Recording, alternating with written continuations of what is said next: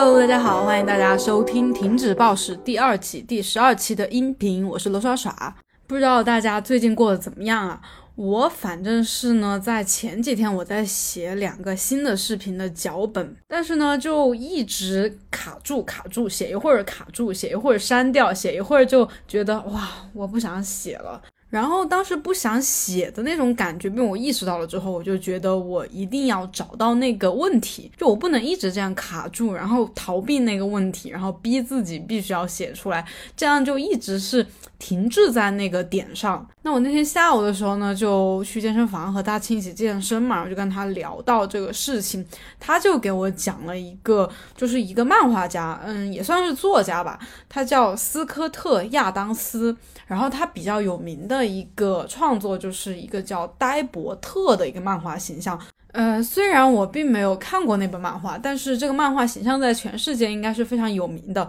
但是这个作者呢，他并不是一个说从小学习画画呀，然后一直做漫画相关工作的这种人，而是一个普通的上班族。他在还没有变得比较有名之前，他就是正常上班，然后他只能在上班之前，就是他可能七八点钟上班吧，那他想要起来创作一些漫画，以及他还会写一些博客，就是画画和。文文字他都比较擅长，他就嗯起得很早，可能四点钟起来吧，然后就是画或者是写作两三个小时，然后再去上班。那因为他这样的坚持呢，他后来就创作出呆伯特这个漫画嘛，以及还出版了几本书，还有到世界各地去演讲。所以在他的书里面，他就有谈到他变得就是比较成功的一个原因或者是方法吧。然后我大概去看了一下，我觉得对我非常有启发。然后就是那天看了这些他相关的资料啊、故事啊，还有就他的这个方法，我就很快的从我的写作的瓶颈当中。走出来了，然后很快的完成了脚本，所以这里也想分享给你们吧，就是你们在工作呀、学习或者是日常的一些啊去追求目标的这个过程中嘛，就是为什么会卡住，可能他的方法会有一些帮助。首先呢，就是一个观念上的颠覆吧，就是我们在不管想要完成什么事情嘛，改变身材，或者是考上某个大学，考什么证书，或者怎么赚钱，我们很多人都会去定一个目标，比如说啊，我这个月一定要瘦个五斤十斤，然后然后我今年一定要赚多少钱，以及就是我前几天在写稿子的时候，我其实也有个目标，就是我希望能够写出和那些比较受欢迎的视频。差不多的那种，或者是也不是受欢迎的视频吧，就是我心里认为比较好的那种视频的脚本，以及它最后能够得到大家的喜欢，就是最后啊，比如播放量啊、评论呀，还有呃粉丝的增长。增长就是能够达到我的那个预期，这是一个目标嘛，很具体的。然后关于这样的目标，每个人都应该会有一些吧，几个、十几个，反正我就是一年到头会有很多的目标。然后亚当斯他说的就是。不要，也不是说不要给自己定目标，就是你不要太在乎这些目标的成败。呃，这里的目标更多的是就是刚才说的那种小目标。那为什么呢？大家可以想想自己啊，其实，嗯，我们定了一些目标之后，我们在。就是目标未达成之前，这个过程中我们在努力嘛，在做一些事情，我们会很在意那个目标到底有没有实现，我们又会不会被打脸啊？立的 flag 是不是会倒？然后这个过程中其实很多时候都是比较焦虑的吧，担忧的吧。然后，当出现一些挫折、一些小小的失败的时候，比如拿减肥来举例就很直观。比如说，你准备这一周要瘦两斤，但是你没有瘦到，那这个时候呢，我们就会非常的沮丧。至少我会吧，然后就会很怀疑自己，甚至就开始自暴自弃啊，暴饮暴食啊，直到最后彻底放弃。那最后一方面，我们目标可能就没好好的完成，而且这个过程中我们也没有好好的享受到，就是最后你好像就是一无所有的那种感觉。那亚当斯他说的就是，我们如果想要更好的去提高自己，是应该去发展一个系统，或者是某一项技能，去完善某一种身份。因为大家想想，我们想要减肥，或者想要存钱赚钱，想要考到某个证，想要考上某个大学，这些只是一个小目标而已。我们就隐藏在这些目标背后的是我们对未来生活的一种。嗯，渴望、设想、期待。就是背后那个更大的目标才是我们最终要去的目的地嘛？那就像修长城或者修罗马古城一样，它肯定不是说一天两天啊就能修好的，它可能是一个比较漫长的过程，五年、十年或者是二三十年。那在这么漫长的周期当中啊，重要的那可就并不是单个目标的成功或者失败了，因为其实说白了，你不可能每件事情都成功啊。虽然我们是这么渴望的，但是真的不可能。但在这么漫长的周期里面，呃，小小的一些失败、一些不成功的尝试，都是很就是没什么的。但是当我们很在意那个别的小目标，我们就会很纠结，就会停滞在那里，那么就会影响整个进程的发展。但是如果你能够放下这种焦虑吧，就是觉得失败了也没事，我只是一个尝试，我更多的是为了我，嗯，就是未来的那个呃，比如说理想的生活，想要成为的一种身份。那如果是这样的话，暂时的一些失败就没有那么可怕，不用过多的关注当前的一些小小的目标。那更重要的是什么哈？其实就是可以持续的一种行动。像刚刚举例的减肥嘛，我们想要减肥，其实只是表面的一个目标。更深层次的，我们内心的渴望是说，想要更好的身材，或者更健康的生活方式。那么，不管是健康的生活还是好的身材，哈，它基于的就是长期的一种平衡的饮食和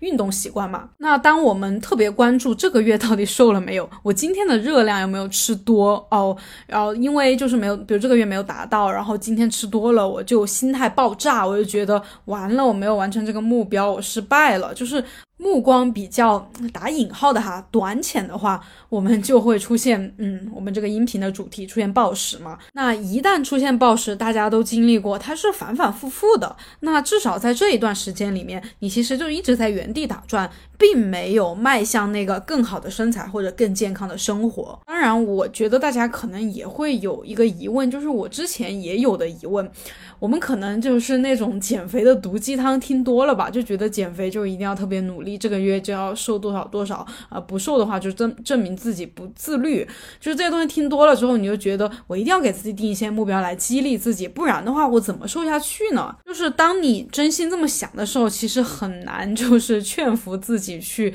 听我刚才说的那些道理，但是我个人就是我现在嘛，也跟你们讲过我最近的减肥的一些经历。我反正就是呃比较关注的就是我想要获得一个比较平衡的生活，就是我不用太为身材为减肥付出那么多精力，但是同样可以维持一个比较不错的身材，然后能够很好的吃饭，能够嗯平时开开心心的。那么我更多的关注的是这个未来的一个长远的一个结果吧。那么当我比如说今天吃多了，或者这两天不想运动，我觉得没有什么，其实不会太影响我最终的那个结果，因为我过两天又开始控制饮食，然后去继续运动，就没有太大问题，总体是不影响的。就是你这个生活，大家想一下，生活其实是。有很多的部分是是一个周期性的东西，不是说这两天就能决定你啊，最后能变成什么样子。长远来看的话，一种健康的生活，一种可以保持好身材的生活，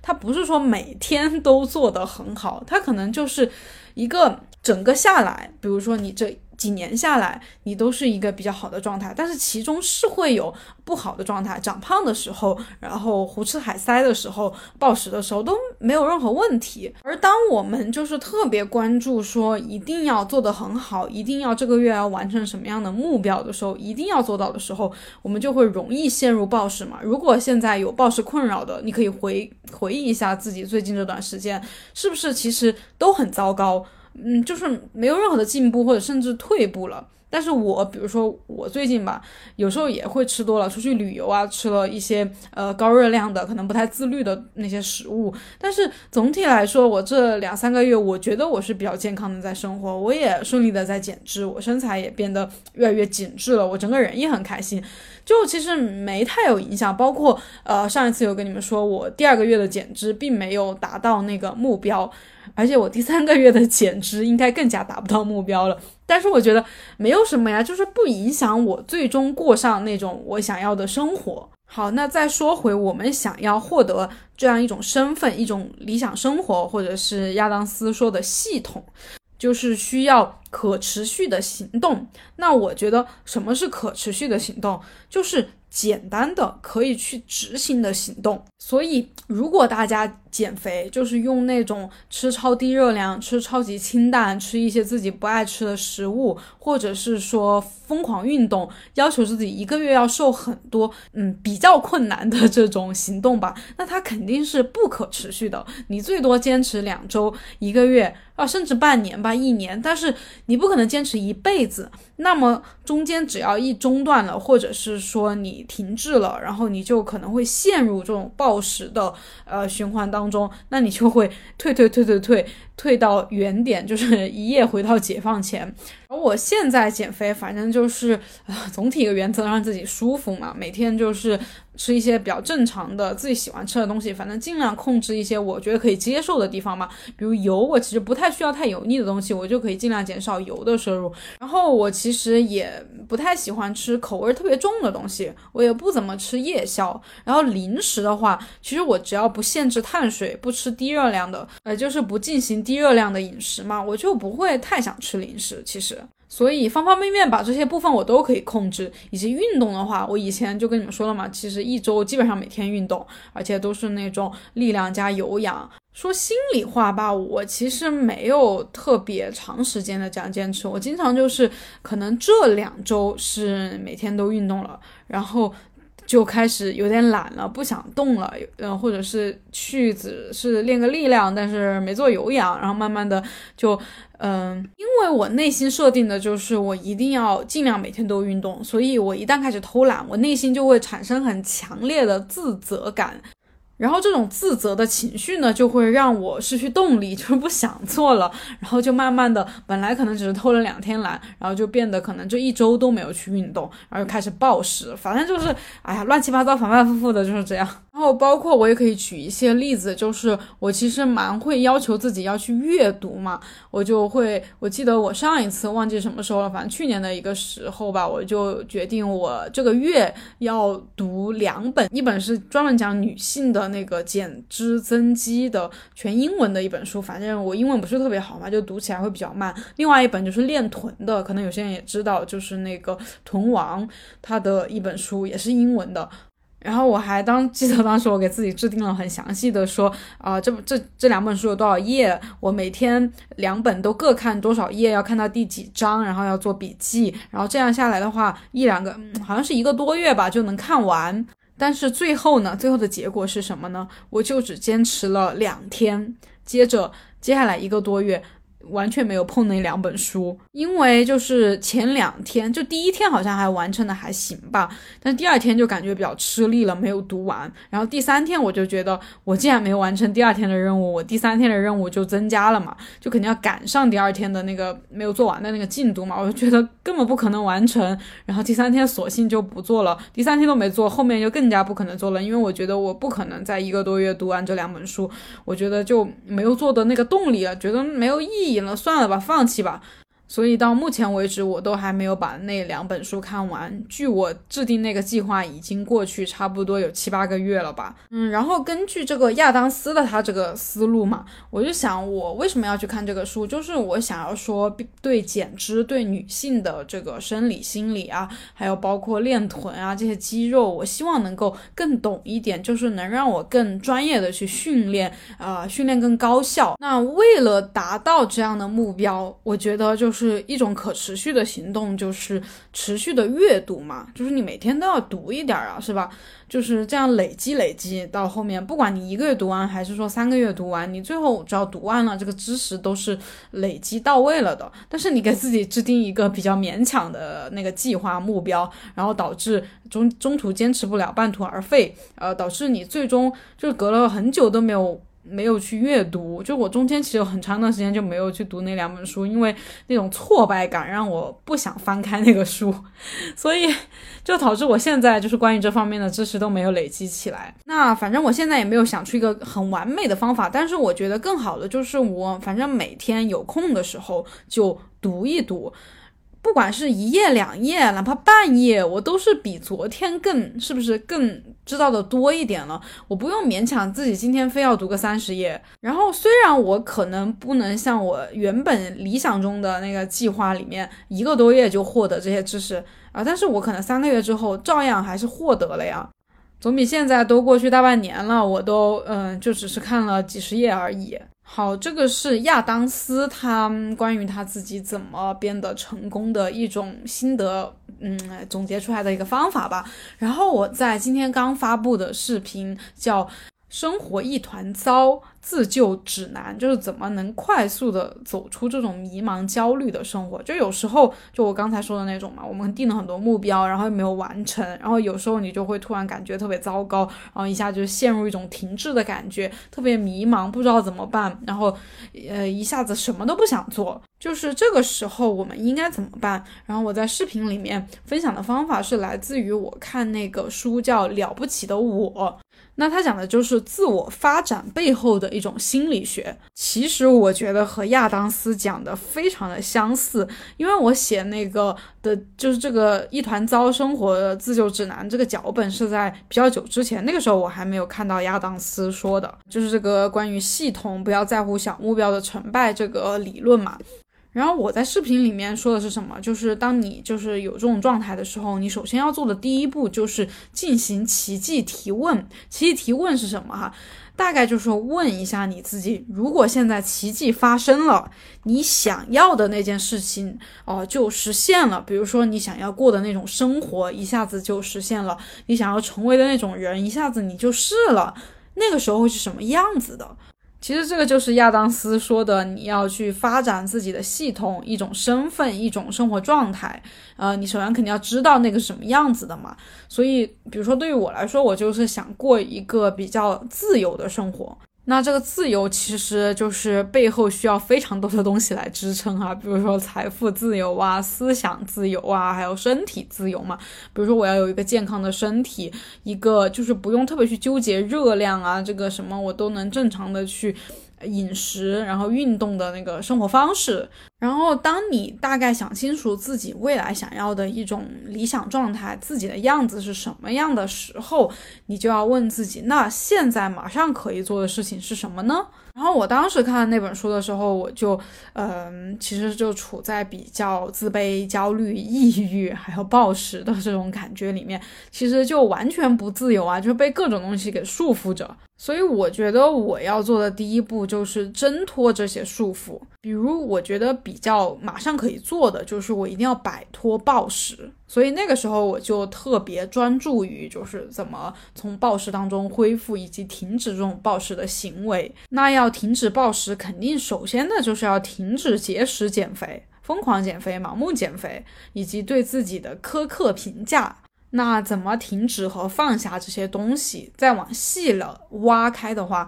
那肯定首先要做的就是你要好好的吃每一顿饭，以及当你呃也不是当你吃多了，就是当你吃每一个东西的时候，你不要对它进行评判。包括你每天起来看镜子啊，或者穿衣服的时候，你也不要随便的去评价自己的身材，不要用以往的那种方式去看待自己。就是，这就是目前啊，就是我当时可以做的小事。呃，如果你现在正在暴食，你可能希望的是赶紧停止暴食，但停止暴食其实是一个比较大的目标，是个比较宽泛的一种呃愿望。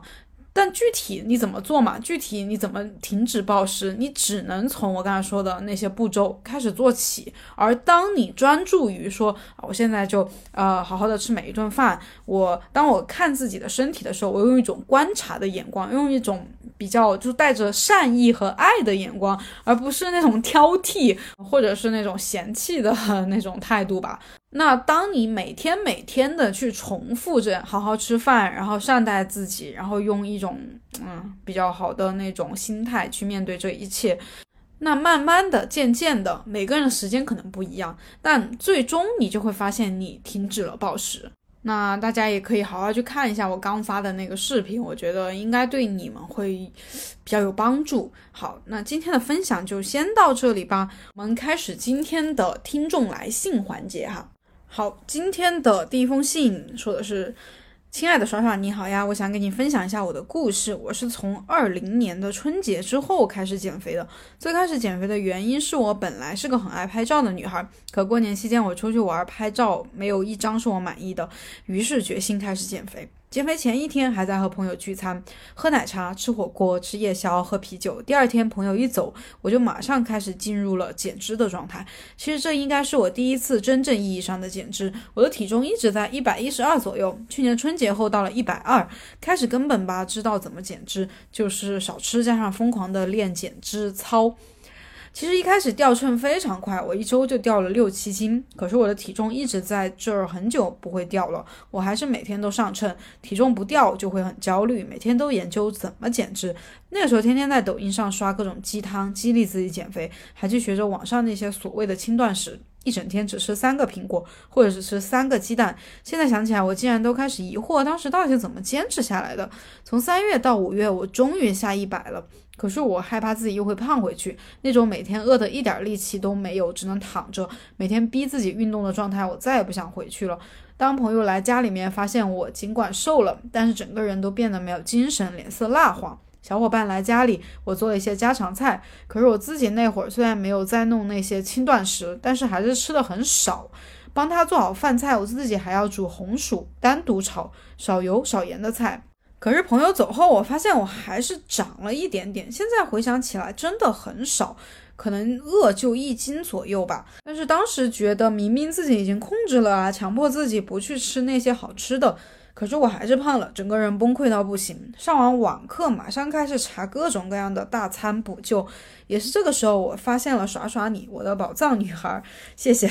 不知道你能不能想象我当时的心情？每天害怕长胖，害怕自己付出的努力就白费了，经常崩溃到大哭。朋友叫聚餐，也总是想办法拒绝。我自己一个人在家，常常会很孤独。所以，我当我刷到你去年清明节那个视频的时候，我感觉自己总算得到了救赎。随后，我把你所有视频都看了，有每天尝试着让自己走出去，放宽自己的心态。可是我刻薄对待自己，终于还是出了问题。我的姨妈出走了，还开始大把大把的掉头发。我去网上搜索各种方法，去看中医，每天喝中药。那段时间我整个人都是灰暗的，整个人焦虑的不行。从小胃口就超好的我，在那段时间竟然一口饭都吃不下去，一吃就想吐。再加上我妈妈其实无形中也给了我挺多压力，说我减肥减的姨妈都不来了。还花了不少钱去看医生，别人夸我感觉瘦了好多呀，我妈妈就会加上一句：“减肥嘛，把月经都减没了。”其实我感觉我自己更加焦虑，而且在别人面前觉得特别尴尬，脾气也变得特别差，别人随便说点什么我就会发火。后来也是一边治疗一边控制饮食，保持运动，体重保持在。九十四斤左右，心态也渐渐平和了。可是新的问题又出现了，我似乎有点健康食品强迫症的趋势。开学后食堂的菜我全部都要涮一遍水，零食更是一点都不碰。聚餐也是能少去就少去，就算去也是吃一点点就不吃了。后来看了你说的与食物的关系相关内容之后，我慢慢开始好转，不会因为聚餐而焦虑，偶尔开始吃零食。这样我还是坚决把自己的体重控制在了九十四斤左右。冬天来了之后，本来食欲就开始增强，但其实我内心还是害怕长胖，所以刻意压制自己对食物的欲望，然后一切开始变得不受控制。没去吃一些好吃的东西还好，一吃我就发现我会停不下来。尽管我很撑，只要下晚自习我很饿，我从吃一个烤红薯开始。我今天晚上一定会回寝室吃很多零食。为了控制我自己，这种事情再发生，我一回到寝室就马上刷牙。一到寒假前，我的体重一直控制在九十五斤左右。可是我最后的自制力用完了。放寒假回家后，我开始疯狂的馋各种面包、蛋糕。有一天我有点饿，但是我自己又不想做饭了。翻冰箱，发现家里还有个包子。我把包子热了吃了之后就控制不住了，马上下楼买了好几个包子，还有薯片、辣条之类的，一次性全部吃完了。那个时候还想着没事，明天少吃一点就好了。可是第二天依旧是这样，吃完晚饭我还是很想吃东西，偷偷的去超市买零食，去买蛋糕、买面包，全部一次性吃完。就这样，我每天吃完晚饭都要悄悄的去买零食，把房间门锁上，疯狂进食。其实吃到后面我都感觉好腻，但是就是想把东西全部塞进胃里，每天都在心里安慰。没事，从明天开始认真减肥，但是结果还是暴食了。没事，回老家了就开始减肥，结果还是暴食了。没事，过了初一就开始减肥，结果还是暴食了。我现在就是这样，每天都在劝自己，后一呃后一天一定就要开始减肥，所以现在就放纵一下自己吧。可是今年年后我的体重已经到了一百一十多了，马上也要开学了，发现这件穿。穿着大了的裙子，现在穿上都已经变得很紧，每天焦虑，可是又控制不了这个感觉。呃，你的音频我都反复在听，可是我就是突然很想吃某个东西，然后就控制不住自己了，会吃很多。现在每天都有点害怕吃饭这回事儿，可是脑子里又会总是想着，所以我真的很煎熬，不知道怎么办才好了。嗯，好的，信的内容就是这些了。首先还是感谢你的关注和信任。那么我首先说你最后这一段吧，就是你最近的一个状态。虽然你是过年左右给我发的哈，但是实在不好意思，现在才回你，也不知道你现在状态怎么样了。但是你当时的这个状态就是说是一个很典型的暴食的一个循环。就是觉得啊，我从明天开始，或者从过完年开始，或者从开学开始就减肥。那么在这之前，我都可以就是放纵自己，想吃就吃。那当我们这样去有了一个心理预期之后，其实更多的情况就是你说的，到了那一天，就是我觉得要开始减肥的那一天。我们仍旧继续在暴食，那导致我们出现这种行为背后的心理哈，其实很主要，最主要的是两个，一个就是因为你心里面，大家想一下哈，你们心里面是不是都是这样想的？就是那我明天开始减肥，或者是说下周开始减肥，我就要什么都不吃了，就至少大部分的那些食物都不能吃，因为都是不利于减肥的嘛。以及我们更多的想的是，不管你是明天开始减肥，还是开学再开始减肥，想的肯定就是啊，一周一个月就要迅速的瘦很多。那么在这样的减脂速度、减肥速度之下，那你肯定是很多东西都不能吃，而且都不是很多东西不能吃了，你每天都不能吃饱，你要挨着饿。那这样的一种恐惧心理哈，就是会让你其实对食物的欲望增加的更高，就是你更想要吃。因为害怕最后吃不到啊，那同时第二个心理，嗯，其实这个不能说是心理，是一种原因吧，就是你。前一天还在暴食，你就要求自己第二天完全认真自律的，或者是那种很夸张的开始减肥，其实是根本不太可能的。其实大家可以类比一下我们以前学习的呃上学的时候哈，我们比如说放暑假的时候，我们经常会说，我从放暑假的第二周一定要开始认真的完成暑假作业。那么我这一周就疯狂的玩啊，看漫画、看，然后看视频、玩手。机和朋友出去玩，躺在沙发上看电视，然后这样浑浑噩噩、特别散漫啊，特别随心所欲的过了一周之后，你就要求在这一周结束后的第二天，马上开始每天，比如说七点钟起来就要读英语、背英语单词，然后什么，然后接着就要做各种暑假作业，给自己安排的各种各种东西吧。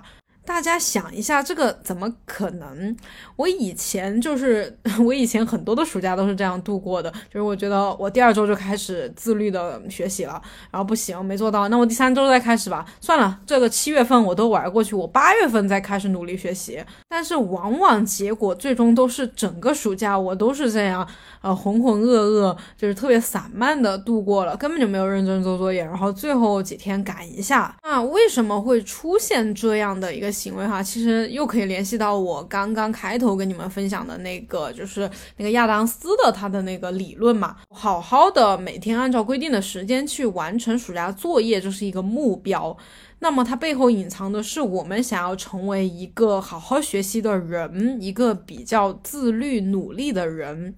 那么，想要成为这样一个人的话，你需要的是持续的在学习的这样一个行动。所以，关键点并不在完美，不是说你说我明天开始就要认真做暑假作业，我就一定要七点钟起床，然后七点到八点完成什么，八点到九点完成什么，然后中午吃个饭，然后马上又开始几点到几点，一直到晚上十一二点，就是满满的学习下来，这么完美的一个学习安排，我才会成为一个呃学习好、一个比较努力的那种人。并不是，你需要的是一种可持续的，就是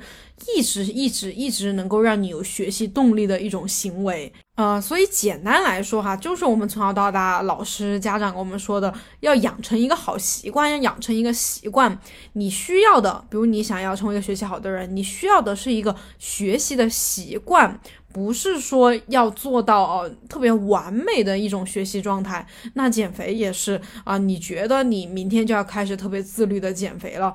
能不能就是明天能不能做到？呃，就只是西兰花吃鸡胸肉，然后运动，然后让自己保持饥饿，这并不是关键，而关键的是你在未来能不能持续的保持一个嗯能让身材比较好的那种饮食习惯。那最开始刚刚最开始讲这个的时候，我就举了例嘛，我就说那些呃很夸张的减肥方式，其实根本可持续性不高。就你哈，你之前前面说你从多少斤呃一百一十多斤，然后瘦到九十多斤，然后还保持了一段时间，呃我不知道具体保持了多久吧，可能是一个学期两个学期哈，但是。之后你还是就是你现在还是出现了这种暴食的行为，体重还是反弹了。你可能觉得啊，你之前明明保持了那么好几个月，那就是。觉得这个行为其实可以持续下去的，但事实证明，它就是在你寒假的时候、放假的时候，它就是破功了呀，它就是没有持续下去。那你以前的那种行为模式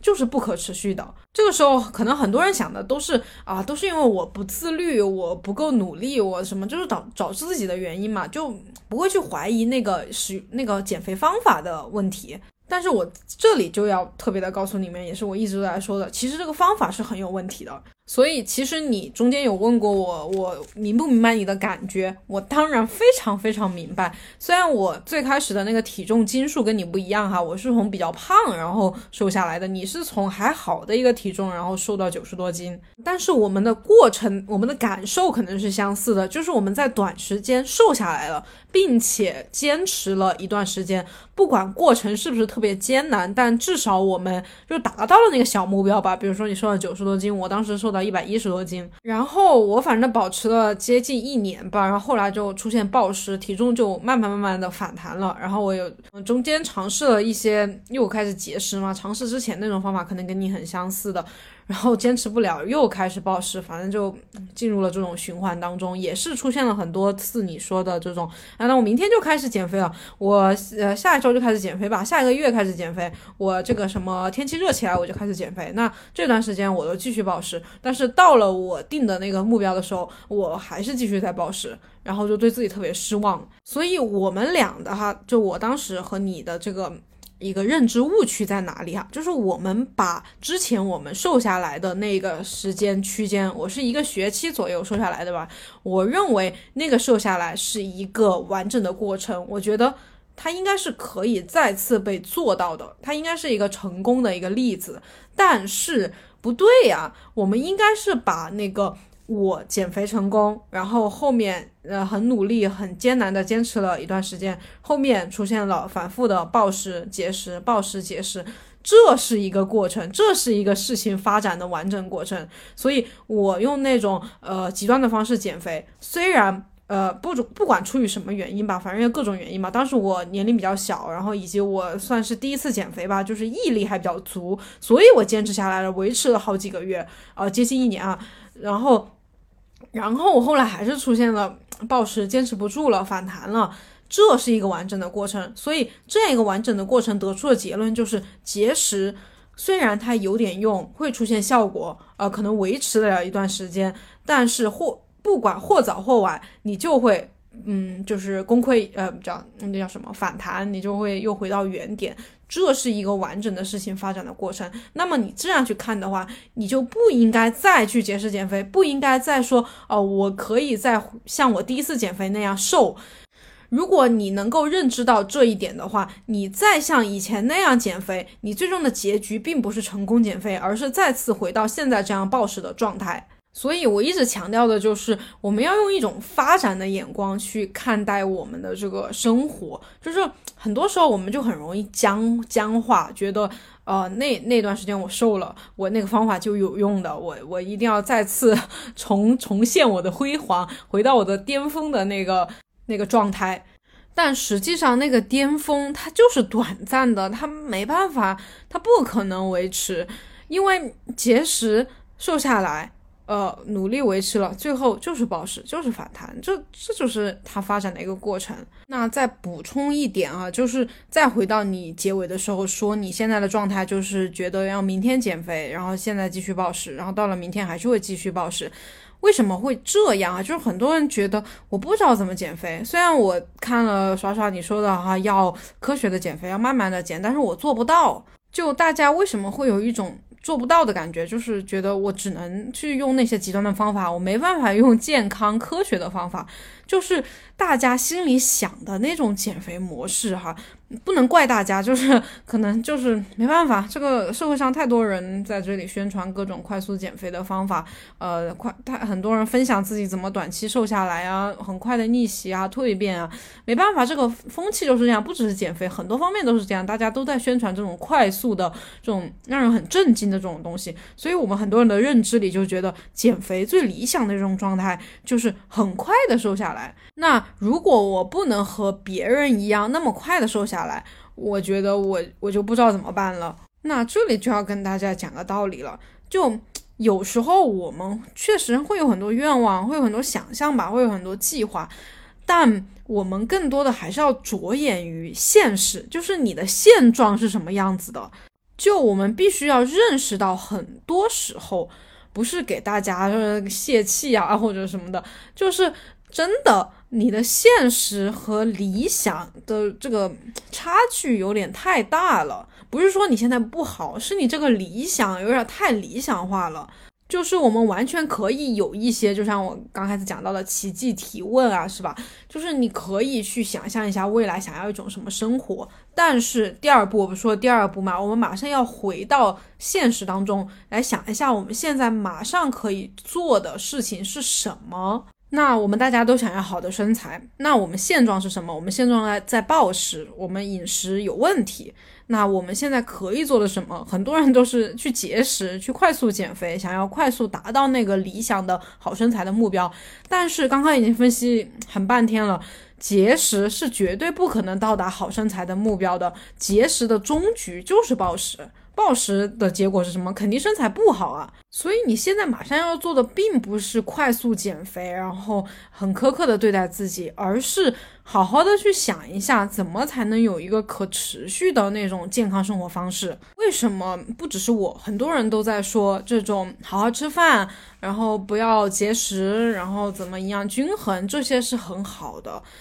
但是为什么大家就是做不到？就是好好吃饭有那么难吗？好好吃饭不就是让你放下那些对食物的偏见，想吃什么就吃什么，有那么难吗？那这个就要涉及到心理舒适区的问题了。大家都听过心理舒适区吗？心理舒适区大家知不知道具体指的是个什么？心理舒适区其实不是。不是很表面的那个字面的意思，不是说让我们很舒服的一个地方。但其实很多时候，我们待在心理舒适区的时候，我们是很不舒服的。但为什么我们还要继续待在那儿？是因为心理舒适区其实是我们每个人哈应对某一种问题的一种习惯性的方式。那了解到这个之后，其实暴食就很好理解了。暴食其实就是我们习惯性的应对。生活的一种方式，就是当你生活出现问题了，你减肥出现问题了，你感觉啊这个计划不能完美的实行了，你就会去暴食。同时，节食减肥也是一样的，它就是一个我们习惯性的应对减肥的方式。我们大多数人一减肥就只知道那少吃呗，挨饿呗，让自己饿着呗，反正那些毒鸡汤都说的，要么饿，要么就呃是吧？嗯，还有什么？如果掌控不了身材，就掌控不了人生。所以我一定要掌控自己的身材，我就付出一切就要掌控自己身材。那节食减肥多简单呀，是吧？还节约钱。所以，虽然节食会让我们觉得很饿、很不舒服、很难受、没有力气，就像你说的，只能躺在床上，啥也没力气去做，以及节食久了，后面会出现暴食，会对食物有病态的欲望，会忍忍不住，就是会有这么多一系列的问题，我们还是会去节食，就是因为这是我们的心理舒适区，是我们习惯用的方式。所以我也不得不承认，我在一开始说去用那种很真的是很科学的方法，没有再搞一点儿的那种呃奇怪的那种小动作啊，就是真的是踏踏实实的好好吃饭啊，想吃什么吃什么，想吃零食了就吃，然后如果外食了不小心吃多了，也不责备自己，就是这种方式，我真的。我觉得很好，听上去真的很好，很完美。但是我刚开始使用的时候就很很恐慌，很不知所措，很迷茫。我之前也分享过吧，就是有一种不知道自己这样做到底对不对的那种感觉，以及结果就是，呃，那样你那样很科学的去吃饭，你呃很科学的减脂，那个速度是非常非常非常的缓慢。就是不太适应这种感觉，以前都是一周都瘦个五六斤，现在一周一斤都瘦不到，然后一个月连五斤都瘦不到。就是这种这种新的模式，嗯，我没有经验，没有体验过，就是这种不熟悉的感觉会让人很难受，因为大家都喜欢待在一个熟悉的区域，一种可以掌控的这种关系，呃，关系和环境里面嘛。所以，包括大家延展一下，为什么有的人遭受家暴，他还愿意留在那儿；遭遭受 PUA，他还愿意留在那儿，留在那个人身边。包括，嗯，还有一些什么，大家可以想一下，就是那种。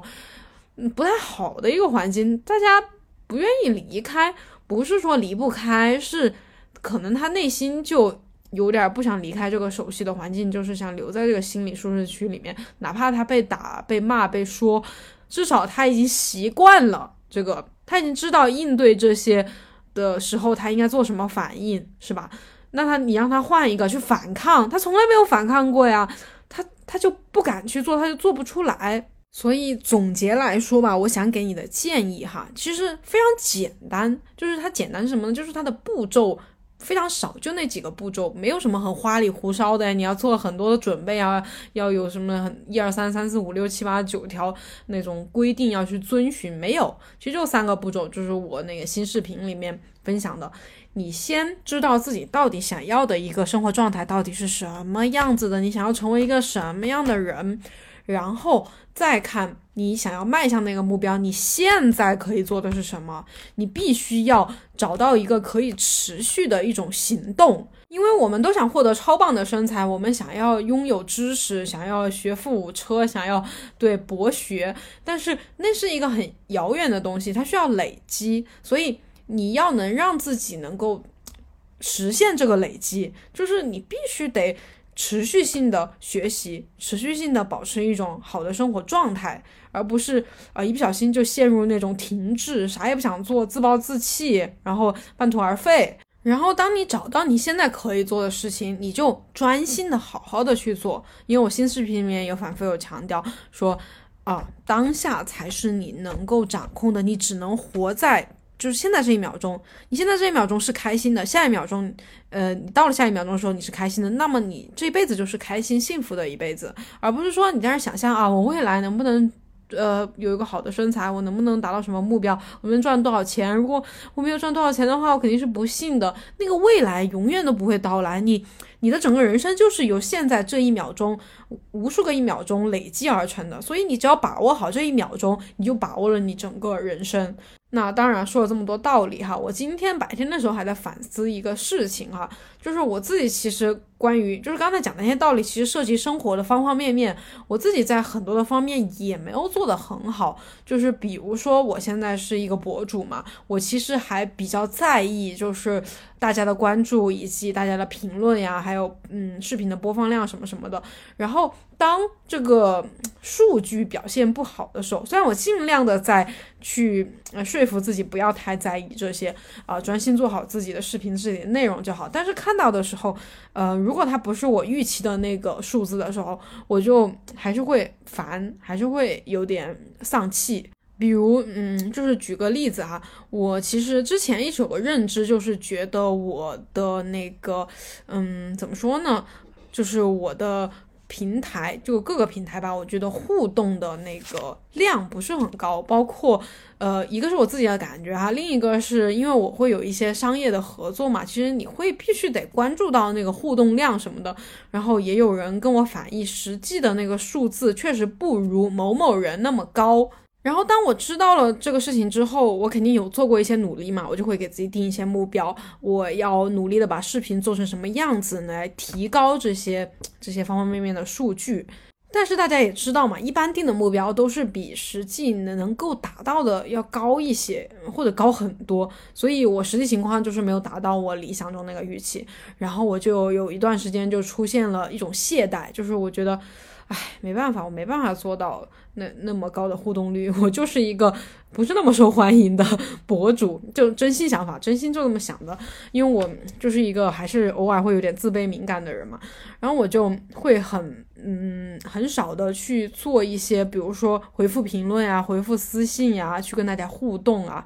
然后那么你想一下，我进。我就失去了这些动力之后，那么我的这个互动量是不是就更少了？所以我最近吧，就是最近一段时间一直在调整嘛，所以我之前也有想到这方面的问题，然后我也同样的用刚才讲的给你们讲的那个方法去分析这个问题。我觉得我希望，其实嗯，希望数据更好没有任何问题哈。我希望我是一个更受欢迎、数据更好的博主，就是热闹一点嘛。我希望我的视频啊、评论区热闹一些，没有任何问题。那么。这是一个我可能比较理想的状态。那我现在能做的是什么？就是尽量的去和大家互动啊，是不是？多发微博，多发视频，多去回复大家的评论，回复私信，嗯之类的哈。呃，其他的我还没想到。然后，那么我现在。就是可以做的，就是我尽量多发嘛，这些就是可以做的一些行为。我应该持续性的多发视频，多跟大家互动，而不是天天沉浸在自己的想象里面去想象哦，我怎么没有那个博主那么好，我怎么没有达到我想象中的那么多的数据？那虽然我也是最近才开始改变我的这个行为哈，但是我相信我就这样专心于做好这个搞互动这件事情啊。举个例子啊，就是搞互动这个事情，我相信假以时日，在未来。我不是说它一定能达到一个什么很很厉害的数字，但是它一定是越来越好的。这个事情是在往前发展的，而发展是，呃，可以说无穷无尽的吧。它是一直在发展的，直到我生命结束的那一天，是吧？那我们就不可以在任何时段去下一个结论，说罗耍耍是不行的，罗耍耍在互动方面是，对，比不上某某人的，不能做这样的结论。所以我能做的就是每天做好，呃，这个互动这件事情就行了。好，所以虽然给你举了一个跟减肥暴食没有关系的例子，但我觉得是，